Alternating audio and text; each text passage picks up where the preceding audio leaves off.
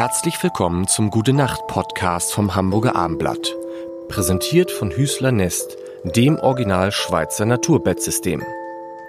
Traumhafter Schlafkomfort aus nachhaltigen Materialien vom Pionier des natürlichen Schlafens bei Bett und Raum im Stilwerk am Fischmarkt oder unter www.hüßler-nest.de. Mein Name ist Lars Heider und wir nähern uns Weihnachten.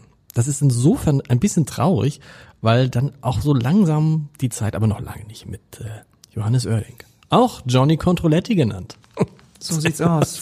Zu Ende geht. Johannes, ähm, ähm, was alle euch Musiker alle verbindet, um jetzt mal ein richtiges Klischee rauszuhauen, ist, dass ihr irgendwie seid irgendwie unruhig, äh, rastlos, immer in Bewegung. Ne? Gibt es ja irgendwie, ich weiß gar nicht, wie viele die Lieder, Lieder es gibt, die irgendwas mit Bewegung haben. Ja. Wie kommst du? Also erstmal stimmt das ja schon. Ich glaube, die, die lange dabei sind und auch lange dabei sein wollen, die müssen das in sich tragen. Ja. Die müssen diese Rastlosigkeit und auch dieses, äh, diese Liebe zum Unterwegssein und auch Liebe zu Hotelzimmern äh, sollte vorhanden sein, weil das gehört einfach zum Beruf dazu. Wenn man es verliert, ist man raus. Ich habe so Udo Lindenberg, das ist für mich das, wir haben schon ein paar Mal über den gesprochen, das ist das Beispiel, der ist ja praktisch immer, immer in Bewegung. Andere, finde ich, sind dann ruhiger geworden. Marius Müller in Westerhagen und um die ist es dann auch ruhiger geworden. Ist, glaube ich, meistens, wenn Familie hinzukommt, Ja. ähm, passiert ganz, ganz viel mit Musikern und Künstlern. Das merke ich selbst bei den Jungs in meiner Band, also die auch ja ordentlich äh, ähm, Kids nachlegen, sag ich mal. da gibt's natürlich dann auch Gründe, warum man Ja. vielleicht hier und da lieber wieder zu Hause ist. Ja. Ähm, zumindest in der ersten Phase, wo die Kinder noch frisch und neu sind. Ach, auch später, auch Ähm, später. Ich kenne aber auch mittlerweile Musiker, die sich freuen, wieder von zu Hause weg zu sein. Ich glaube, das wandelt sich dann auch im Laufe der Zeit. Ähm, bei mir ist es ganz klar so. Ich habe gemerkt, dass wenn ich nur zu Hause rumsitze, dann habe ich äh, die, die die drei Lieder habe ich schon geschrieben. Äh, Die befassen sich dann mit mir und mit meinem äh, Mikroumfeld. Stimmt, du musst ja was erleben. Du musst was erleben, du musst beobachten, du musst die Stories der Leute, du musst am Puls der Zeit sein, du musst diese Welt sehen, du musst auch andere Kulturen sehen, du musst ähm, einfach, du musst draußen sammeln gehen, ähm, weil sonst gehen dir irgendwann die Geschichten aus.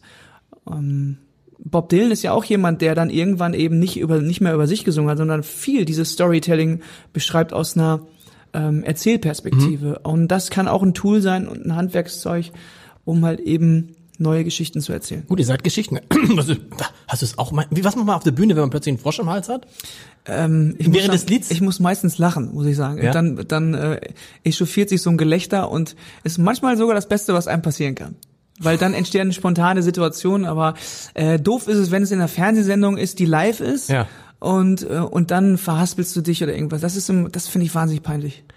Wie peinlich ist es, wie, wie, jetzt komme ich vom Hundertsten ins Tausend, aber Ja. das interessiert mich gerade, passiert das manchmal? Ah, andersrum, ich habe es neulich bei einem Künstler gesehen, neulich ist natürlich gelogen, als es noch Konzerte gab, dem wurde der Text auf so ein, während des Konzerts auf so eine Wand gespielt. Was ich gar nicht so schlimm finde, die sagen 25 Lieder, jetzt kann man ahnen, wer es war. Ähm, Ja. Aber, oder in welchem Zusammenhang es war. Passiert das manchmal, dass man seinen eigenen Text nicht mehr weiß? Ja, passiert mir auch. Also Ja. das passiert auch äh, altersunabhängig, glaube ich. Ja. Ähm, ich habe mir trotzdem zur Aufgabe gemacht, so lange wie möglich nicht Texte dorthin zu legen oder gar mit dem Teleprompter zu arbeiten, äh, weil äh, man gewöhnt sich auch daran. Und wenn man denkt so, ach wieso, ich kann doch den Text ablesen, lesen, ich glaube, dann ist man nicht mehr so im Song. Das stimmt. So. Und ähm, aber trotzdem, äh, wenn ich habe ja mittlerweile auch schon über 100 Songs geschrieben und ich manchmal ist es sogar so, dass ich während des Konzertes die Setliste ändere oder einfach ein Lied mit reinnehme oder ein anderes rausschmeiße dafür und sag, komm Jungs, lass mal den spielen, dann Ja. spielen wir den. Dann denke ich so, ah Gott, oh Gott, den habe ich ja irgendwie sieben Jahre nicht mehr gesungen und dann fällt mir während des Singens auf, dass ich ja irgendwie die zweite Strophe gar nicht mehr kann. Ähm, ich mache mir da meistens ein Spiel draus und ähm, aber eigentlich bin ich auch bekannt dafür, dass ich bei dem einen oder anderen Song immer die gleiche Zeile vergesse. Also das Du kannst doch zu den, zu den Fans sagen, und jetzt ihr.